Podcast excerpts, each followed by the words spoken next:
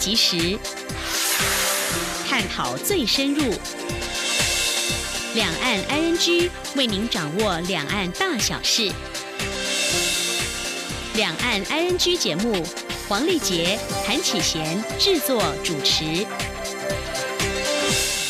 各位听众您好，我是韩启贤，我是黄丽杰。今天是二零一九年五月八号星期三，欢迎收听每周一到周五播出的两岸安居节目，一起掌握两岸最近的新闻焦点，还有交流互动。今天节目一开始，先为大家了解重点新闻，包括美国众院通过台湾保证法，蔡英文表示显见台美密切友好；违法中介留学中国，教育部指出涉家业者移送检调；美中贸易战反复，台股守住一万零九百点，新台币小点零点九分。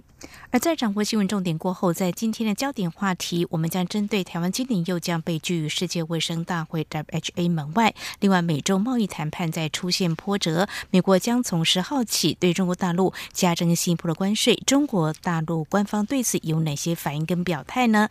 至于在中国大陆网络大 V 的眼中，台湾有哪些迷人的风光呢？还有为什么今年在中国大陆发表言论尺度相较以往比较紧缩呢？相关的议题，我们在稍后连线中央社驻北京记者陈嘉伦带来第一手的采访观察。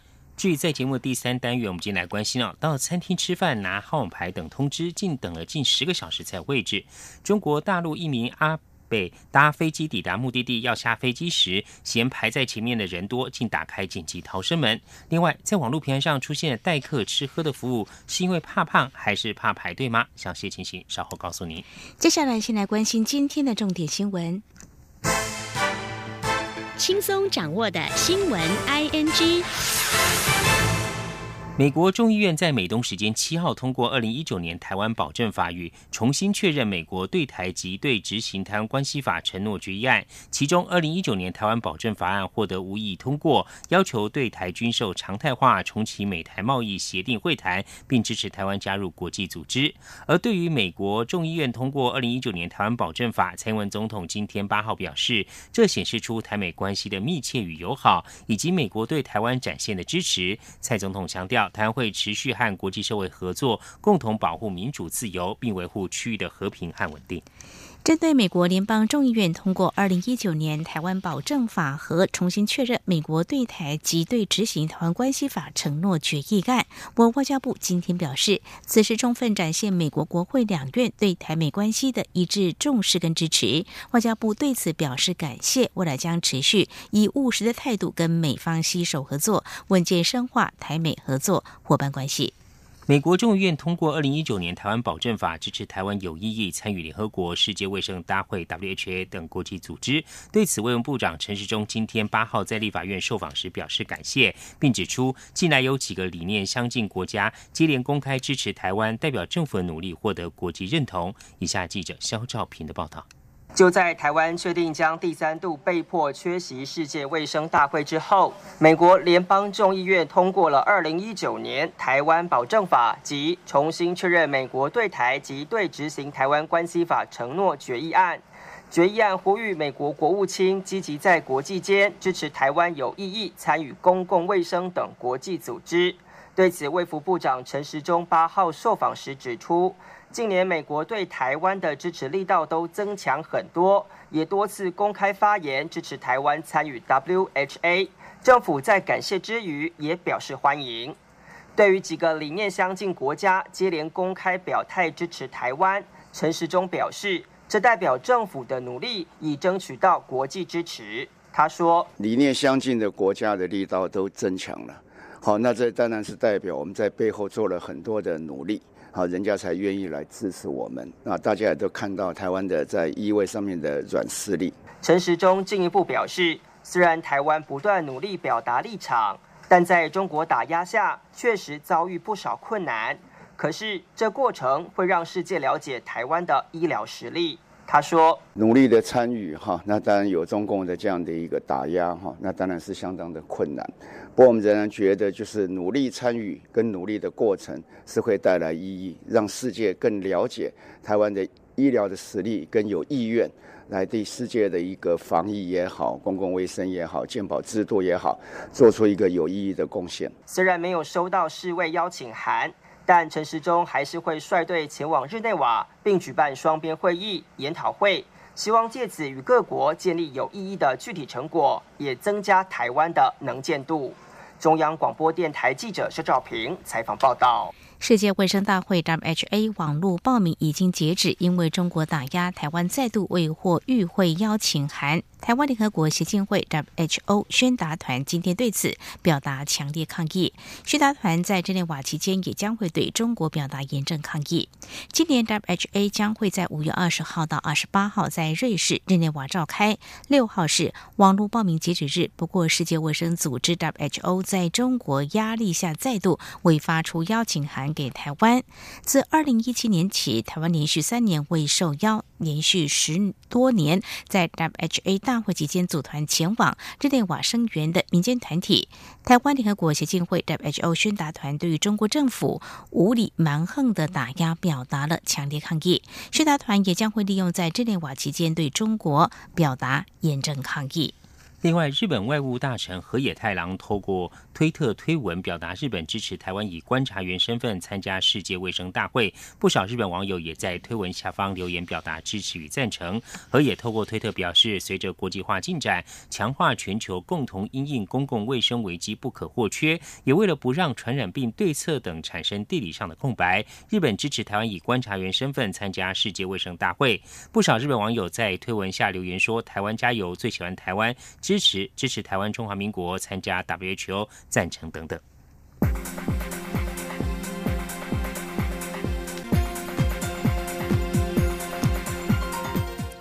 立法院院会在。昨天三读修正通过《国家机密保护法》部分条文，规定国家机密核定人员办理国家机密业务人员退离职未满三年要出境，应经机关首长核准，但管制期间三年不得缩短，管制期间得延长一次，最长不得超过六年。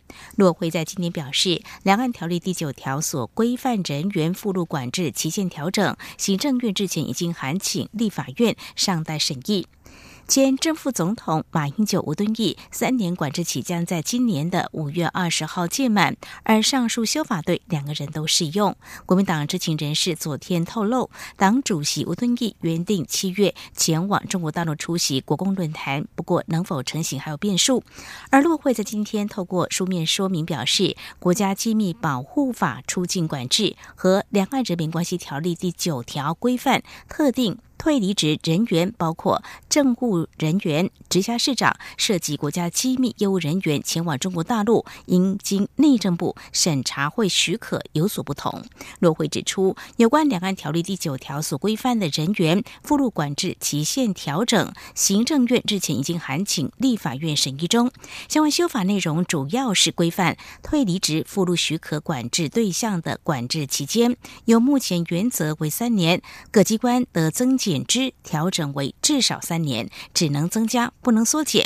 本案仍待立法院完成修法。教育部今天八号表示，为遏止代办与中介留学中国大陆的行为，近日依两岸条例与行政程序主动搜集查核相关证据，并将疑涉违法的十二家代办与中介留学中国大陆业者移请检调单位查处。教育部指出，依据两岸条例第二三条的规定，台湾地区、大陆地区及其他地区人民法人团体或其他机构为大陆地区之教育机构在台湾地区办理招生事宜或从事居间介绍之行为，需经教育部。不许可，但目前政府政策并未开放。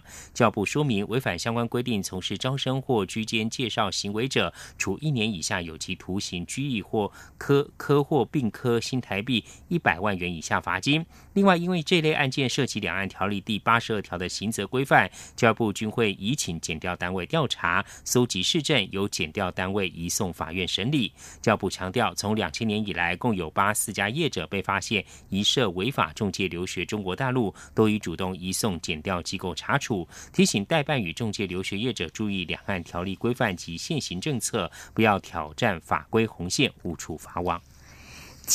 目前。正在中国大陆访问的前立法院长王金平，今天中午在厦门海悦山庄会见了国台办主任刘杰一。王金平表示，他一向认为中华儿女一家亲，本是同根生，血脉文化无法切割，所以台独是假议题，根本行不通。希望两岸能够在九二共识的基础上，寻求两岸的新共识。今天记者郑林的报道。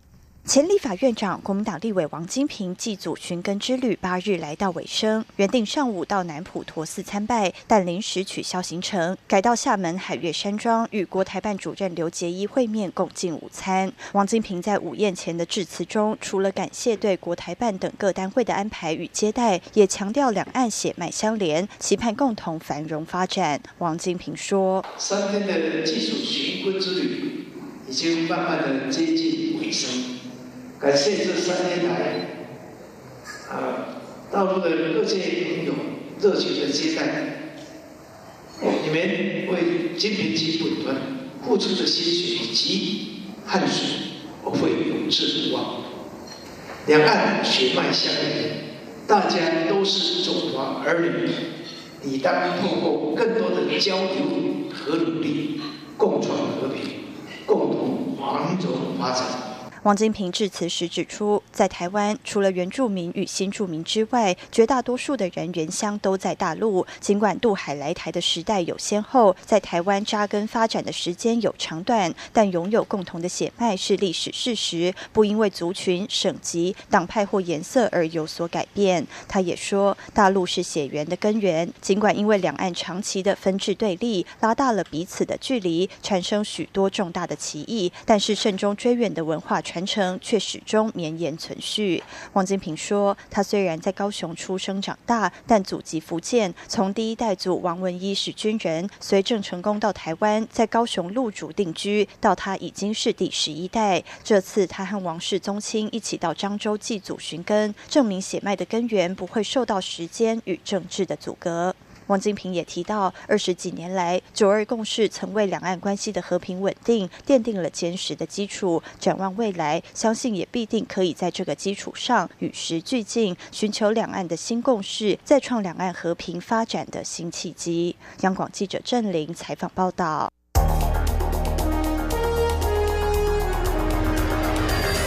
最敏锐的新闻嗅觉，延伸您的视野，让您听到最硬的两岸焦点。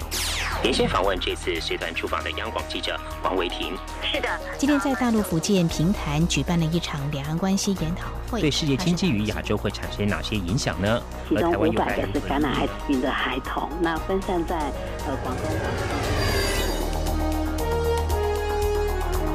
从政经情势分析、两岸交流观察到新闻现场直击。两岸 ING 有最多元的声音、多面向的观点以及最专业的剖析，请收听每周一到周五晚间六点到七点，由中央广播电台新闻部黄丽杰、韩启贤制作主持的《两岸 ING》。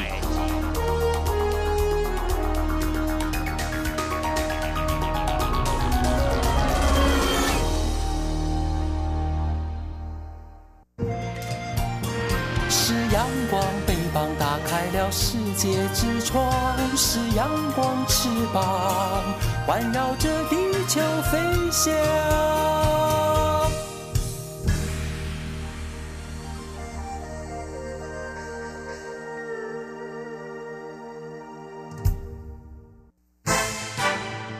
轻松掌握的新闻，I N G。财经焦点：美中贸易战反反复复。美国总统川普在推特发文，又扬言对两千亿美元中国货品加征关税税率，由百分之十调高到百分之二十五，再度冲击投资人的信心。美国道琼指数重挫将近五百点，今天包括台北股市等亚洲股市都收跌。台股大盘指数中场守住了一万零九百点的大关，下跌六十三点，跌幅百分之零点五八。至于在汇市部分，新台币对美元汇价受到贸易战的影响，小贬零点九分，收在三十点九二零元。请听记者陈林新红的报道。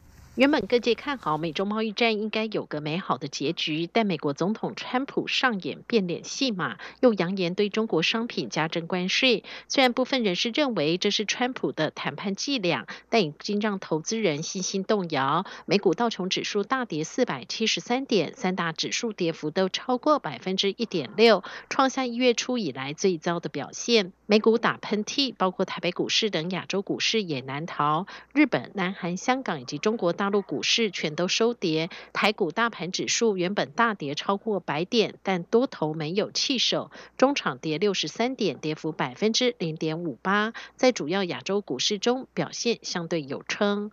分析师许博杰说。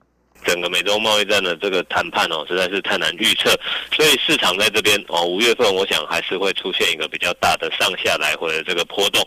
那对于台湾的投资人来说哦，可能短线上还是要保持比较观望的这个姿态。那回到台股来看哦，由于昨天美股四大指数是收黑的，所以今天导致台股是出现这个低开，而且盘中是一度的哦跌破了一万一千点的这个关卡。那所幸哦，在整个这个今天外资看起来卖压没有这个放大的状况之下，哦，还是略微的让 K 线哦收出了一个这个比较长的这个下影线。美中两国之间的贸易紧张局势再度升高，引发全球经济成长的隐忧。各界也关注周五美国对从中国进口的商品加征百分之二十五的关税是否成真。美股恐慌指数也上升至近期的高点。至于新台币对美元汇价，受贸易战升温陷入盘整，但趋向贬值，中场小贬零点九分，收三十点九二零元。中央广播电台记者陈林信鸿报道。行政院国家发展委员会今天八号指出，德国伊否经济研究院发布第二季全球经济气候指标止跌回升，受访专家对未来半年预期大幅改善。不过，由于调查是落在四月美国宣布对中国加征关税之前，国发会认为日前美国总统川普推文恐让美中贸易战又升温，可能影响后续经济走势。美国无预警宣布对中国两千亿美元规模商品提高关税，使得美中贸易战进入延长赛。永丰银行资深副总经理陈松新今天出席中华经济研究院研讨会时表示，贸易战要善了不容易，即使暂时有协定，明年还是会继续打。今明两年全球经济将是不稳定的情况。另外来关心，距离二零二零东京奥运还有四百多天，我国备战冬奥培训情形备受关注。潘中今天八号在立法院教委会专案报告指出，目前共计有二十三个运动种类的选手，四百三十三人，一百四十五名教练参与培训，目标是希望能超越里约奥运的一金二铜成绩。请听记者江昭伦的报道。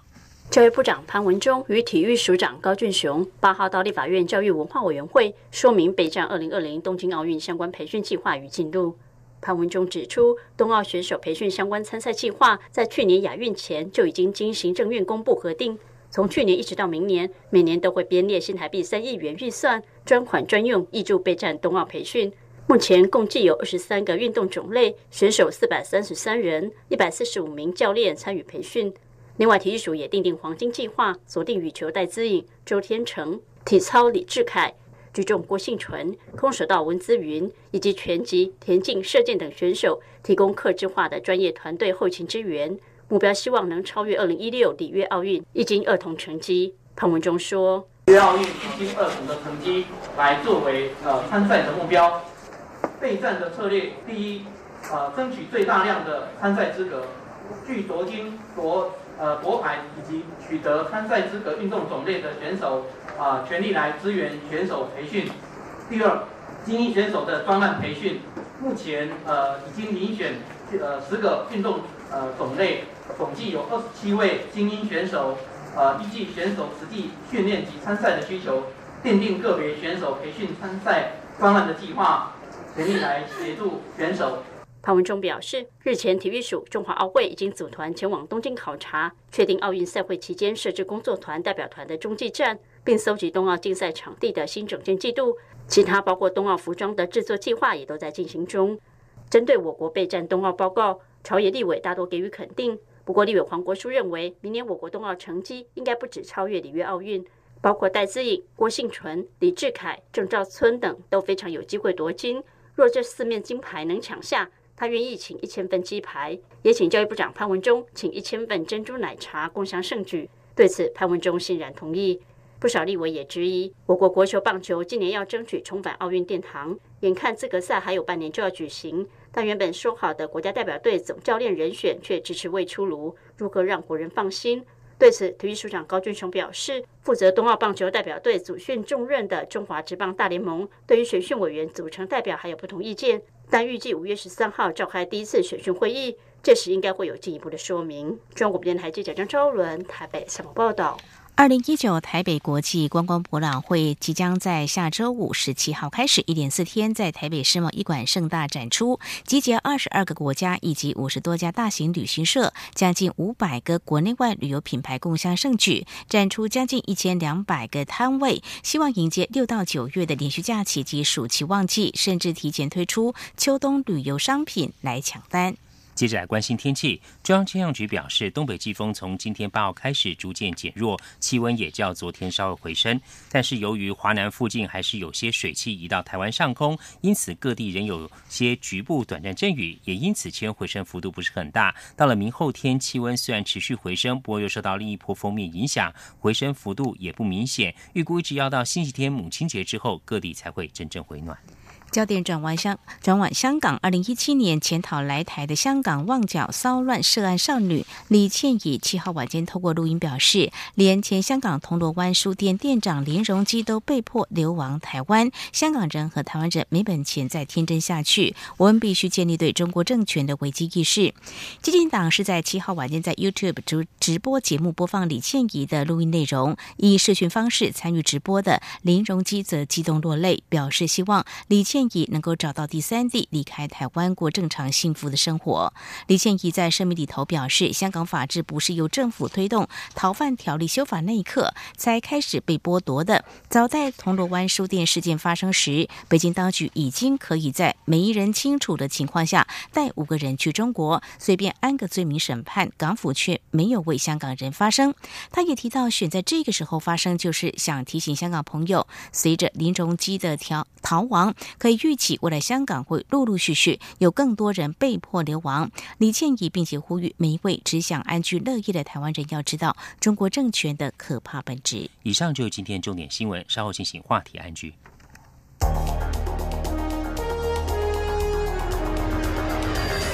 最敏锐的新闻嗅觉，延伸您的视野，让您听到最硬的两岸焦点。连线访问这次随团出访的央广记者黄维婷。是的，今天在大陆福建平潭举办了一场两岸关系研讨会，对世界经济与亚洲会产生哪些影响呢？其中五百个是感染艾滋病的孩童，那分散在呃广东。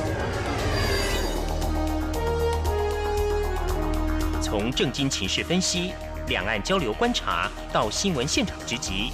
两岸 ING 有最多元的声音、多面向的观点以及最专业的剖析，请收听每周一到周五晚间六点到七点，由中央广播电台新闻部黄丽杰、韩启贤制作主持的《两岸 ING》。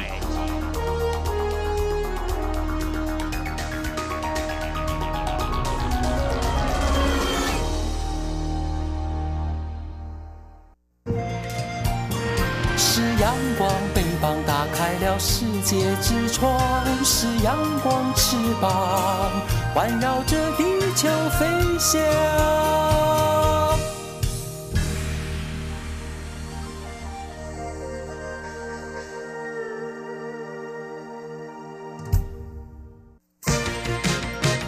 您最想关心的话题，ING。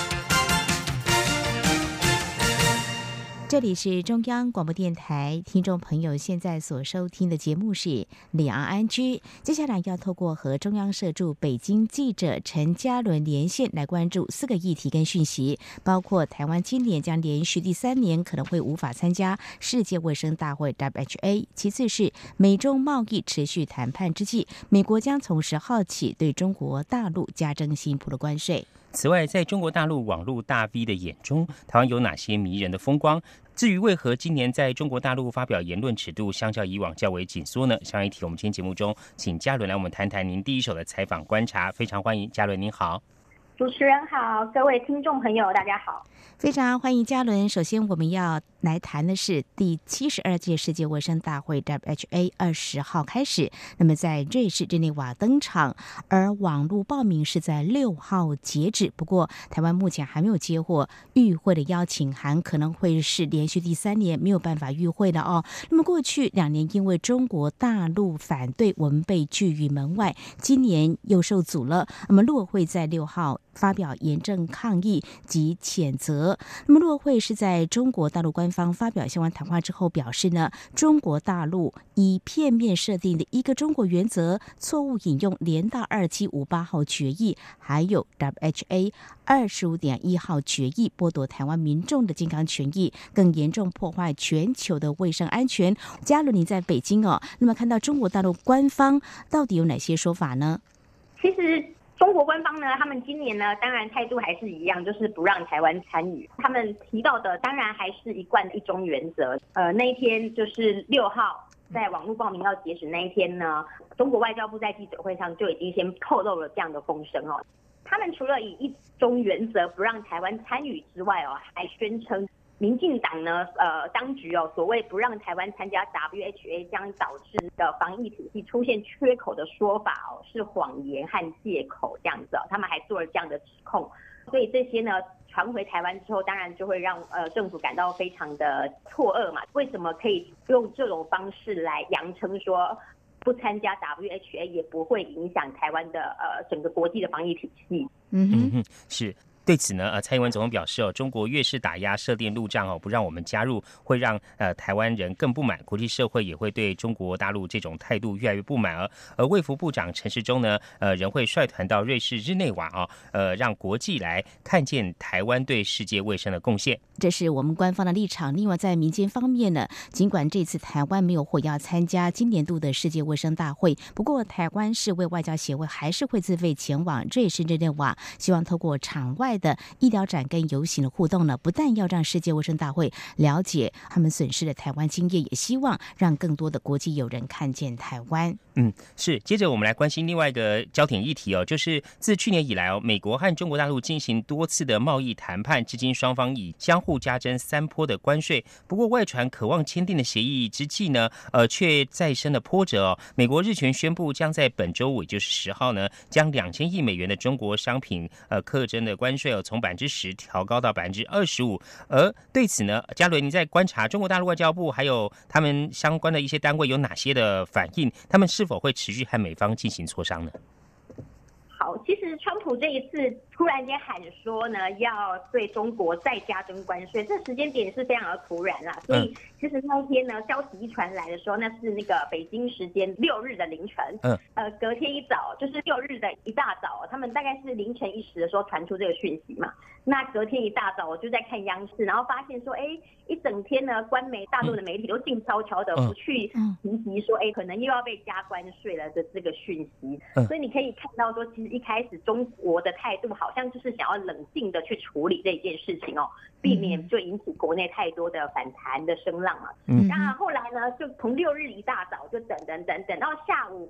三点的时候，中国外交部终于召开记者会了。呃，毫无意外的，大家一定就是会针对中美贸易谈判的议题呢，继续对中国外交部的发言人提问嘛，也蛮有意思的。我们从外交部发言人耿爽的回答就可以观察到，至少有两点。第一个呢是。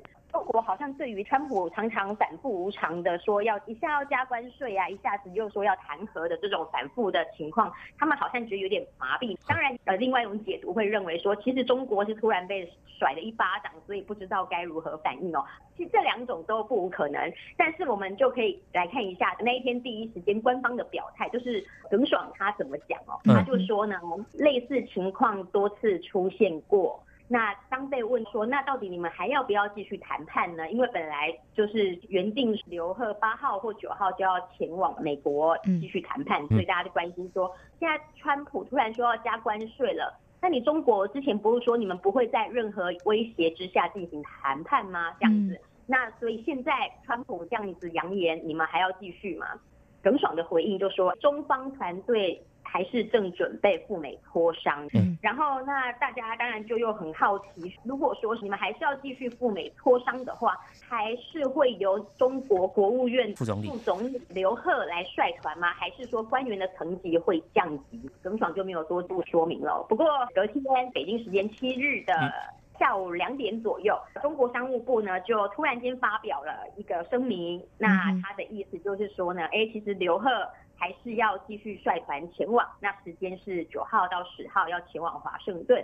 所以这就意味着说，哎，川普突如其来的一个法家湾，那其实中国也是不改他的态度哦，就是觉得说还是继续要谈和。当然解读也是很多啦，就有人说，呃，中国就准备打断牙齿或血吞，就说，哎，其实不管怎样，就还是希望说可以赶快平息这个贸易战，不要再让它再另起风波。嗯哼，非常谢谢嘉伦带给我们你在北京掌握到的有关美洲贸易谈判的相关的讯息。那么川普呢是在北京时间六号凌晨在推特发文。中国销往美国的价值两千亿美元非高科技商品关税税率将会从十号起从百分之十调高到百分之二十五。他还预告，剩下还没有被课征关税的三千两百五十亿美元的中国产品也将会被课征百分之二十五的惩罚性关税。刚才呢，嘉龙告诉我们，好像中国大陆那么在处理这件事情审慎，也显得相当的低调。未来持续要关注的就是呢，刘鹤会在五月九号到十号访问美国，那么跟美方就经贸问题进行第十一轮磋商。后续我们也会在节目当中持续的关注。而事实上，在我们节目当中也有机会呢，跟在中国大陆台商有谈到，美中贸易战好像会打延长赛。那么事实上，对于我们的台商呢，已经造成不小的冲击哦。那么嘉伦在北京是不是有机会接触到我们的台商？就这个美中贸易战还没有停歇哦，他们有什么样的看法？又怎么样来应应呢？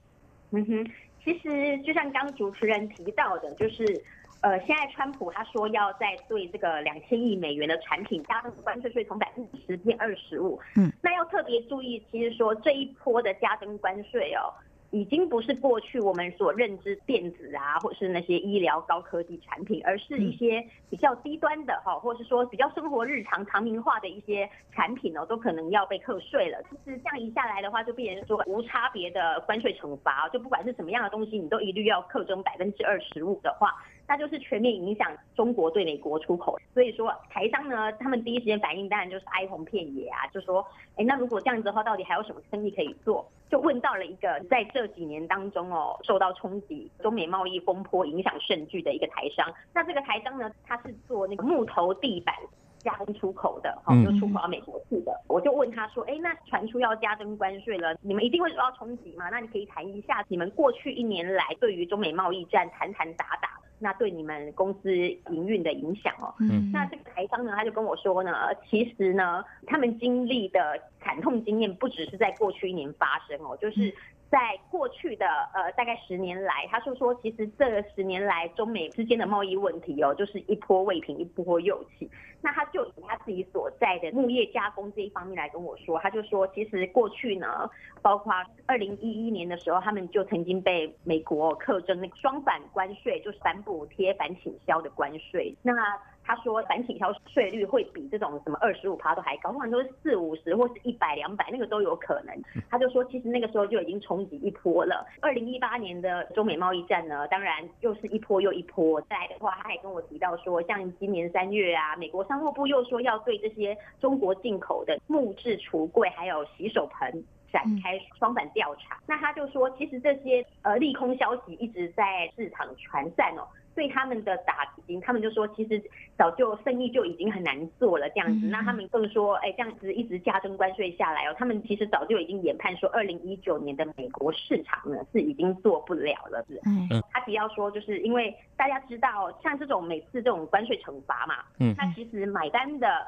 一定都是客户，不会是出口的业者这边。那所以客户当他知道说，哎，我们要去承担这样子的关税之后，他当然就会开始砍单嘛，就说那我们去找一些进口替代哦，比方说去找那个呃东南亚的越南啊、柬埔寨啊等等他们进口的东西。那他就说，其实过去在这一连串的外部政治因素的影响下，在中国大陆做木业出口的台商，他说其实生意真的是很难做。嗯，是嘉伦。那面对这样的一个状况，还有情势的相关演进发展，台商他们怎么样去应应？有想到说转做其他市场，或是把一些生产基地外移的等考量吗？或方式？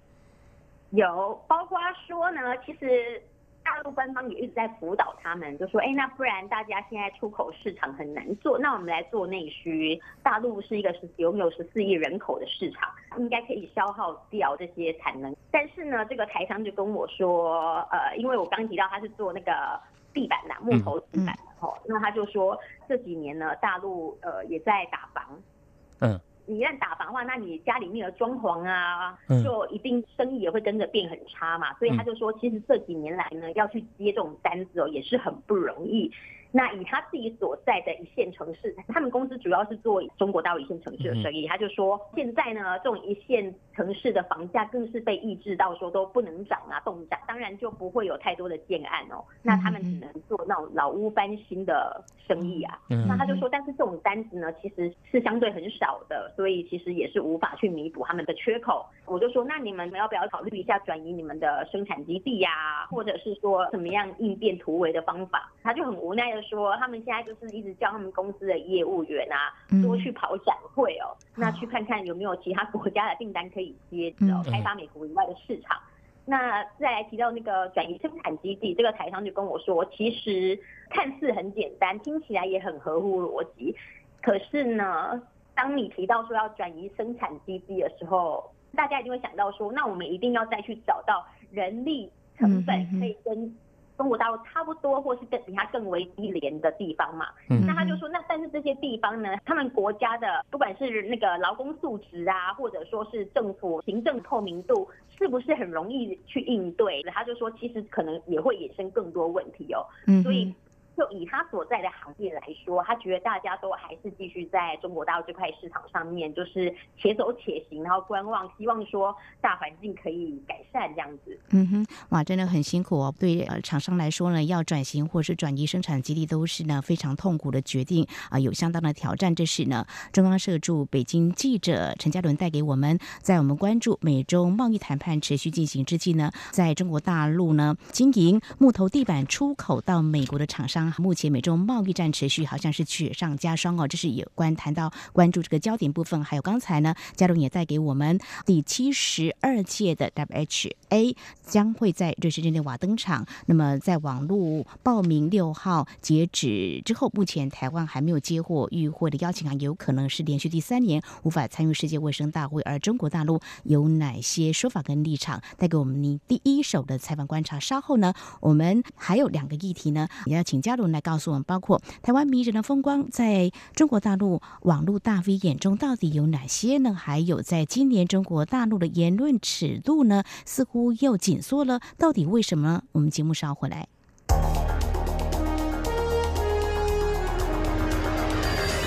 最敏锐的新闻嗅觉，延伸您的视野，让您听到最硬的两岸焦点。连线访问这次随团出访的央广记者王维婷。是的，今天在大陆福建平潭举办了一场两岸关系研讨会，对世界经济与亚洲会产生哪些影响呢？其中五百个是感染艾滋病的孩童，那分散在呃广东。从政经情势分析、两岸交流观察到新闻现场直击。两岸 ING 有最多元的声音、多面向的观点以及最专业的剖析，请收听每周一到周五晚间六点到七点，由中央广播电台新闻部黄丽杰、韩启贤制作主持的《两岸 ING》。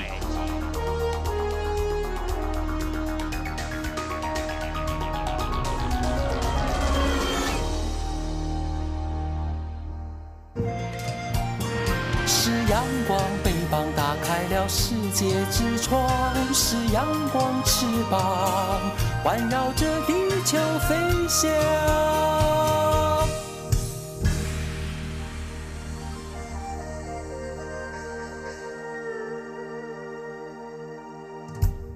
这里是中央广播电台，您现在所收听的节目是《两岸居》。我们今天节目中是访问到装设驻北京记者陈嘉伦。接着要请教嘉伦哦，就是台旅会在北京是有办事处来推广台湾的观光景点哦。在去年透过网络大 V 前来领略感受，而稍后呢，在十一号呢也会有另外一波这种网络微博的达人团呢也会赴台旅游。我们想请嘉伦帮我们说明一下，就是去年这个网络大 V 团他们前来台湾领略。感受台湾的一些景点呢，他们有哪些的发应？然后后续效应又是怎么样子呢？这个新浪微博大 V 团，他们去年到台湾来，那一共是有十个大 V。嗯，那那一天呢，在台旅会北京办事处九周年庆的现场，他们就也做了分享。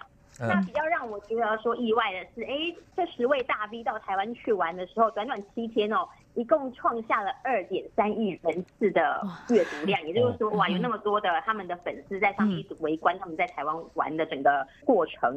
那我就去找了这个大 V 来谈哦，我就找了一个专门在写历史类文章的大 V，我就问他说，哎，你可不可以跟我们聊一下，就是说，哎，到底台大陆的粉丝们对台湾的哪一些议题比较有兴趣啊？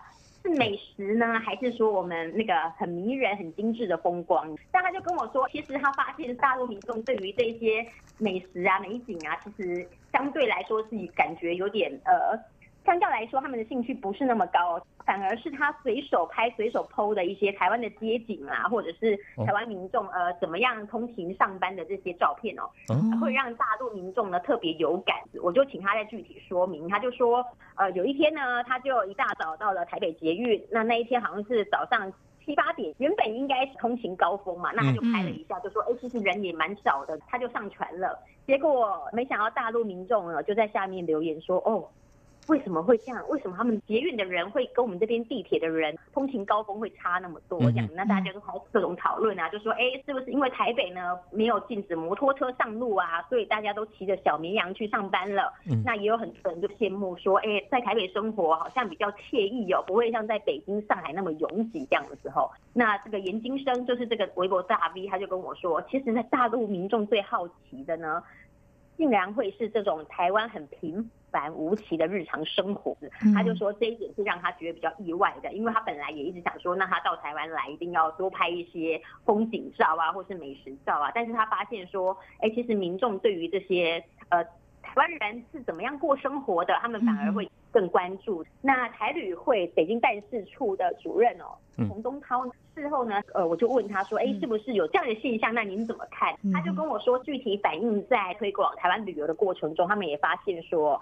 大陆这些出境到台湾玩的游客，哦对于体验当地生活文化的需求哦，有一直在成长的趋势哦。不只是自由行的民众会有这样的需求，包括说团客，嗯，呃，陆客团，他们到台湾去的时候，他们现在也希望说，是不是可以弹性的安排旅游，不要就是行程就是那种一成不变的到那种景区啦，或是说。去到那一种大型的卖场啊，去参观啊，去买东西这样子，他们希望说可以第一线的更贴近台湾民众这样子。嗯哼，也的确呢，嗯，这样的反应呢，呃，有一些数字可以做一些印证啊，包括在去年度呢，其实中国大陆到台湾的游客呢还有两百多万人次哦。另外呢，我们也开放了更多的自由行的这个城市，所以呢，非常欢迎中国大陆的民众呢有机会呢到台湾来看看我们台湾的日常生活，也许跟中国大陆。您所待的地方呢是很不同的，那么这些呢，您看起来可能会觉得稀松平常，不过呢，呃，却觉得还挺有意思的。好，两相对照呢，我们现在来谈的是另外一个部分哦。很多中国大陆年轻学生到台湾来哦，不管是就读大学，或是短期的研修，以及研究所，或者是上博士班，他们都会感觉在台湾呢上网是非常的方便的，还有老师形容说是很舒服的。不过在中国大陆可就不是这样样子的。哦，我们关注中国大陆这几年来，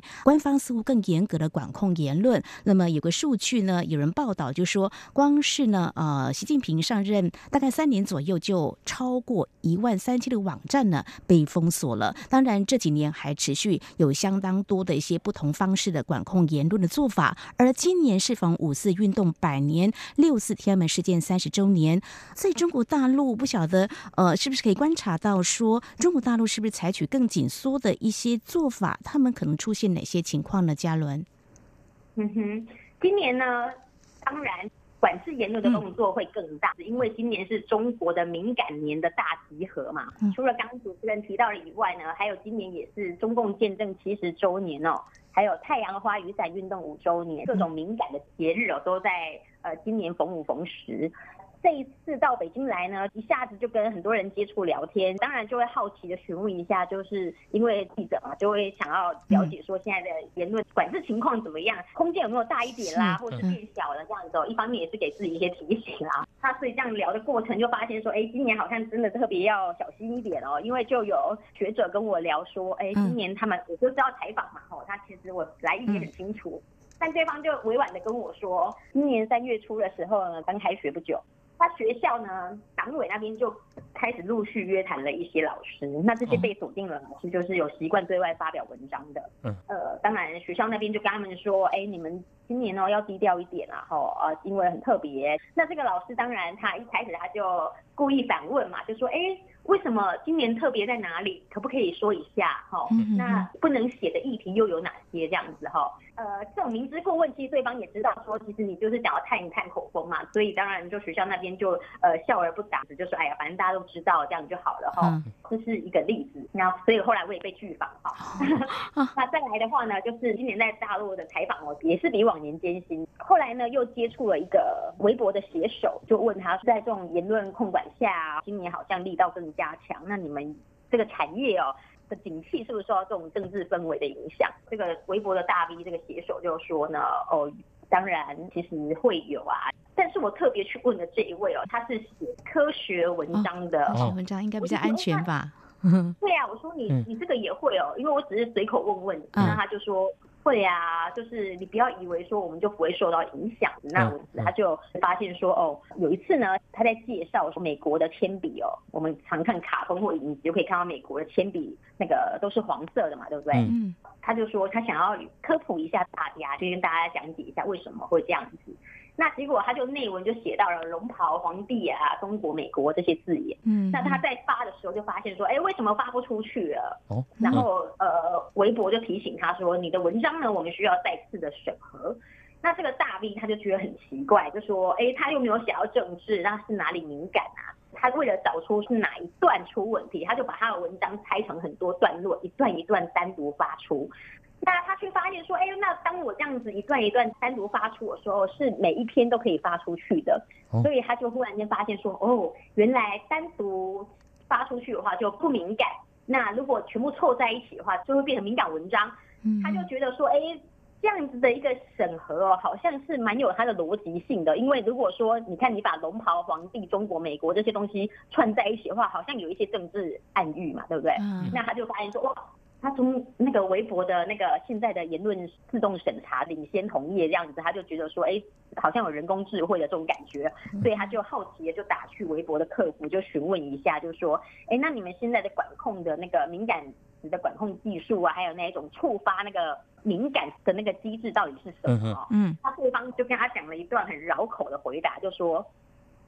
敏感词之所以叫做敏感词，是因为不能说嘛，所以呢，我不能跟你透露说敏感词究竟有哪一些东西。反正得到的就是一句空话，没有回答。然后这个大 V 啊，就说其实这几年来哦，就是大陆的景气就不好嘛，这两三年来，我们看到它的经济成长就是一一路一直在滑坡的。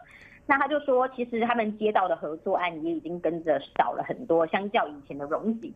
那他觉得说，在这个景气不好的当下，其实你要更用心的去维持你个人微博的热度嘛，然后，把这些粉丝留住，不要让他们流失，因为毕竟这些就是你的生财之本。那现在呢，他又说，但现在我们连发个文章都要耗掉比以往更多的精力哦，所以他就觉得说，对这种现象，他也觉得很无奈。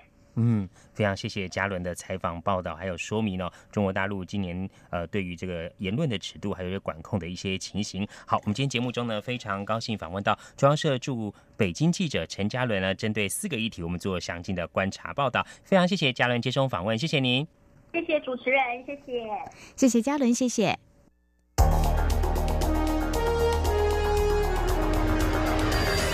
最敏锐的新闻嗅觉，延伸您的视野。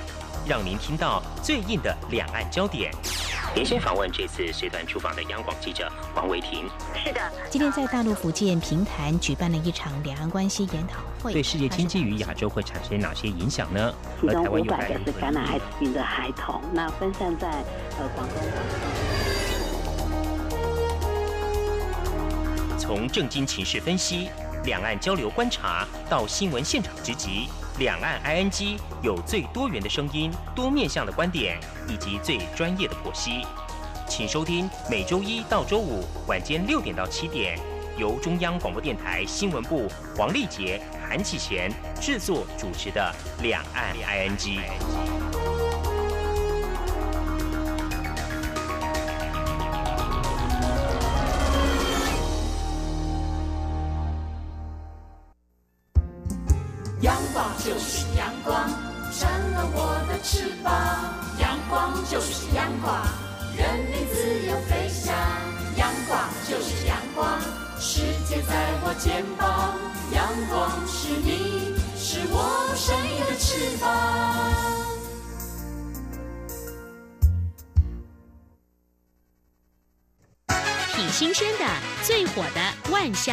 象 ING。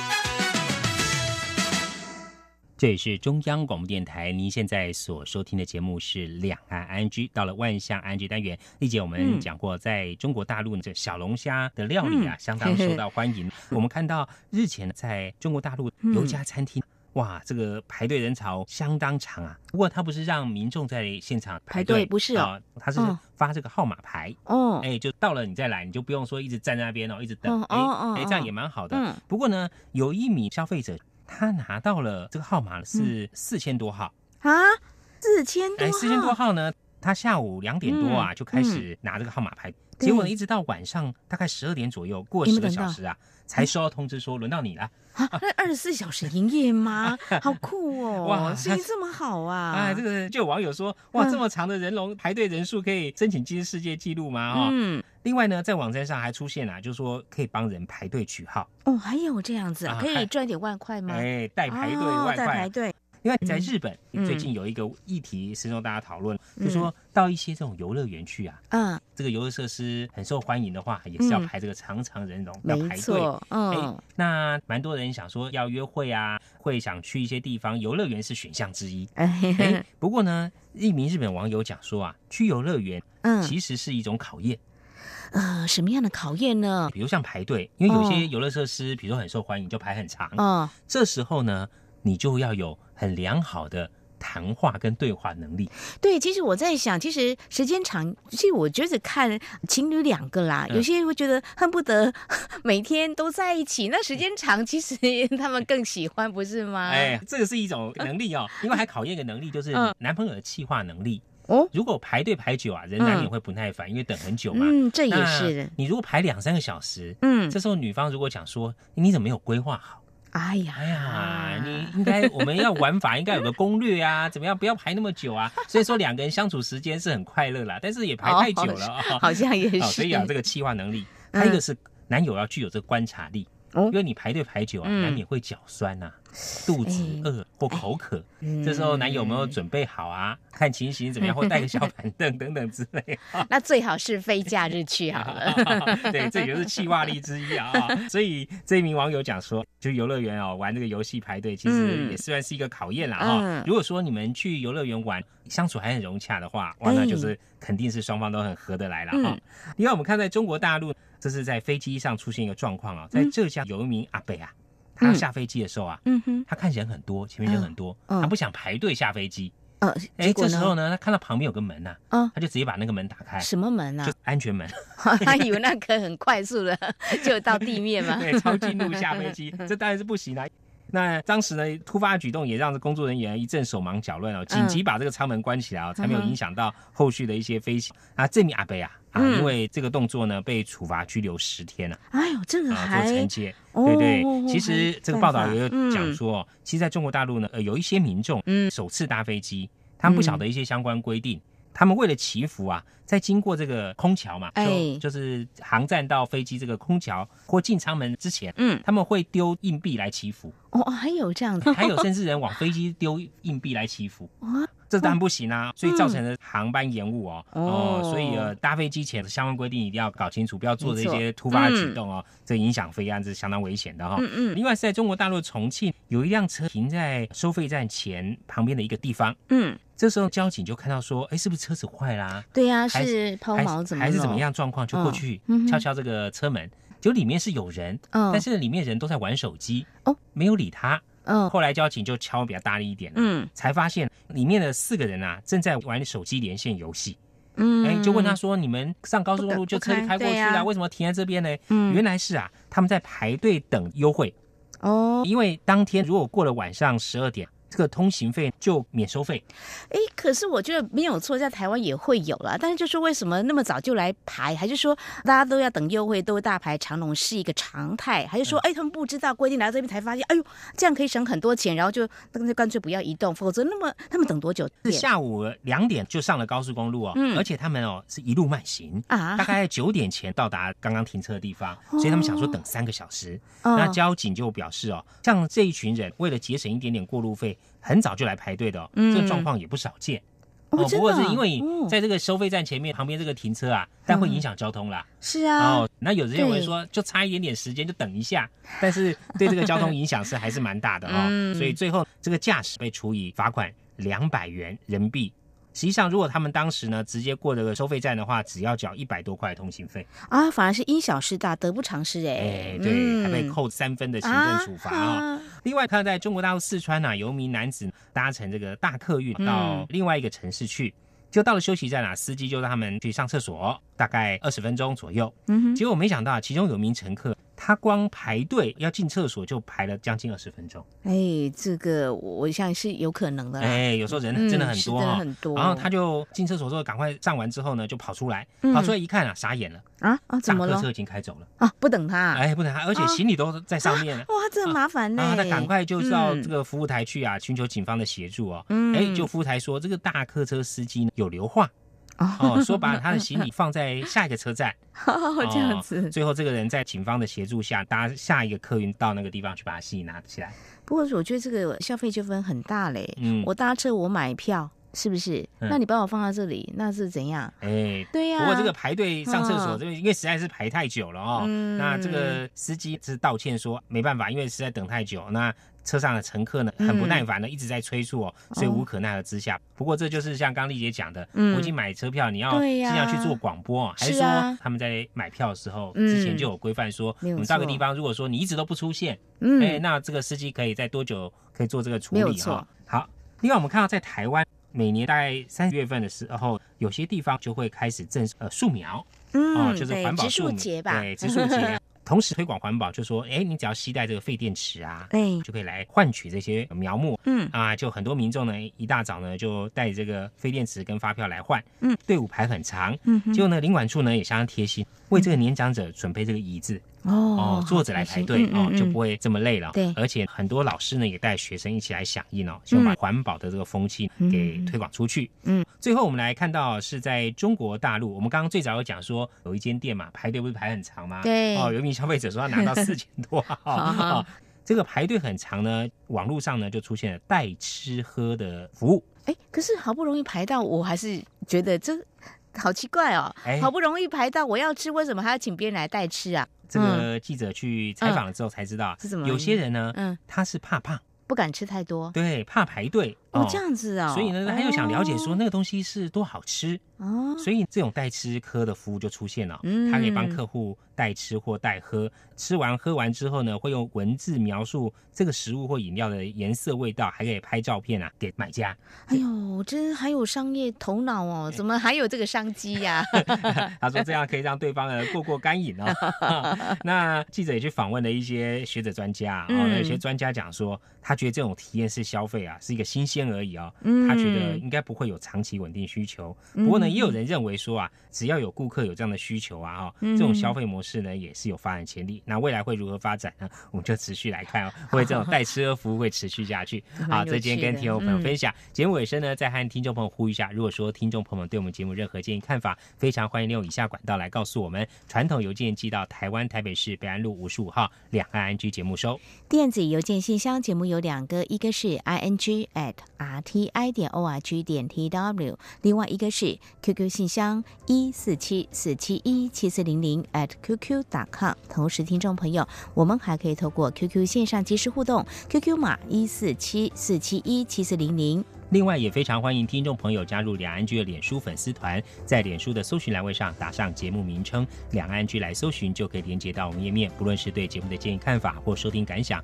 都非常欢迎利用刚刚这些管道来告诉我们。好，那么这是今天节目，也非常感谢听众朋友您的收听，祝福您，我们下次同时间空中再会，拜拜。